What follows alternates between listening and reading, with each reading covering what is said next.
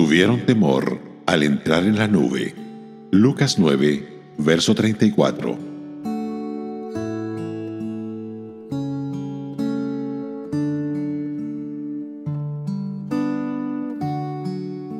Pedro, Santiago y Juan estaban en el monte con Jesús. Percibiendo que este era un momento significativo en la historia y deseando preservar algo de aquella gloria, Pedro propuso erigir tres tiendas, una para Jesús, otra para Moisés y otra para Elías. Esto habría puesto al Señor al mismo nivel que los otros dos santos del Antiguo Testamento. Dios frustró el proyecto envolviéndoles en una nube, y Lucas nos cuenta que tuvieron temor al entrar en la nube.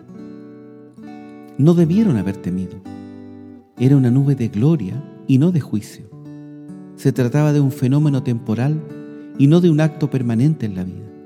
Dios estaba en la nube, aun cuando no era visible.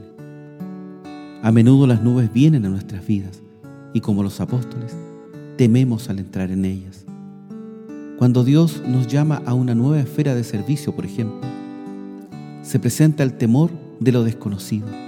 Imaginamos lo peor en un camino de peligros, incomodidades y situaciones desagradables. En realidad, estamos solamente temiendo una bendición. Cuando la nube se alza, encontramos que la voluntad de Dios es buena, agradable y perfecta. Tememos al entrar en la nube de la enfermedad. Nuestras mentes se desbocan alarmadas. Interpretamos cada palabra y movimiento facial del médico como un presagio de muerte. Diagnosticamos cada síntoma como apuntando a una enfermedad terminal.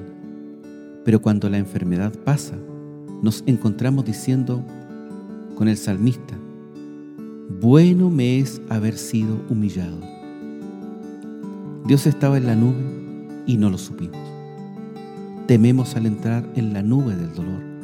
Nos preguntamos, ¿qué bien puede venir de estas lágrimas, angustia y duelo? Todo nuestro mundo parece derrumbarse en ruinas a nuestro alrededor. Pero hay instrucción para nosotros en la nube. Aprendemos a consolar a los demás con el consuelo con que Dios nos consuela. Llegamos a entender las lágrimas del Hijo de Dios de una manera que nunca hubiéramos podido conocer antes. No hemos de temer al entrar en las nubes de la vida. Son instructivas, temporales y no son destructivas. Pueden esconder el rostro del Señor, pero no su amor y poder. De modo que podemos tomar a pecho las palabras de William Cowper. Medrosos santos, recobrad confianza y valor. Las nubes que tanto teméis traerán bendición.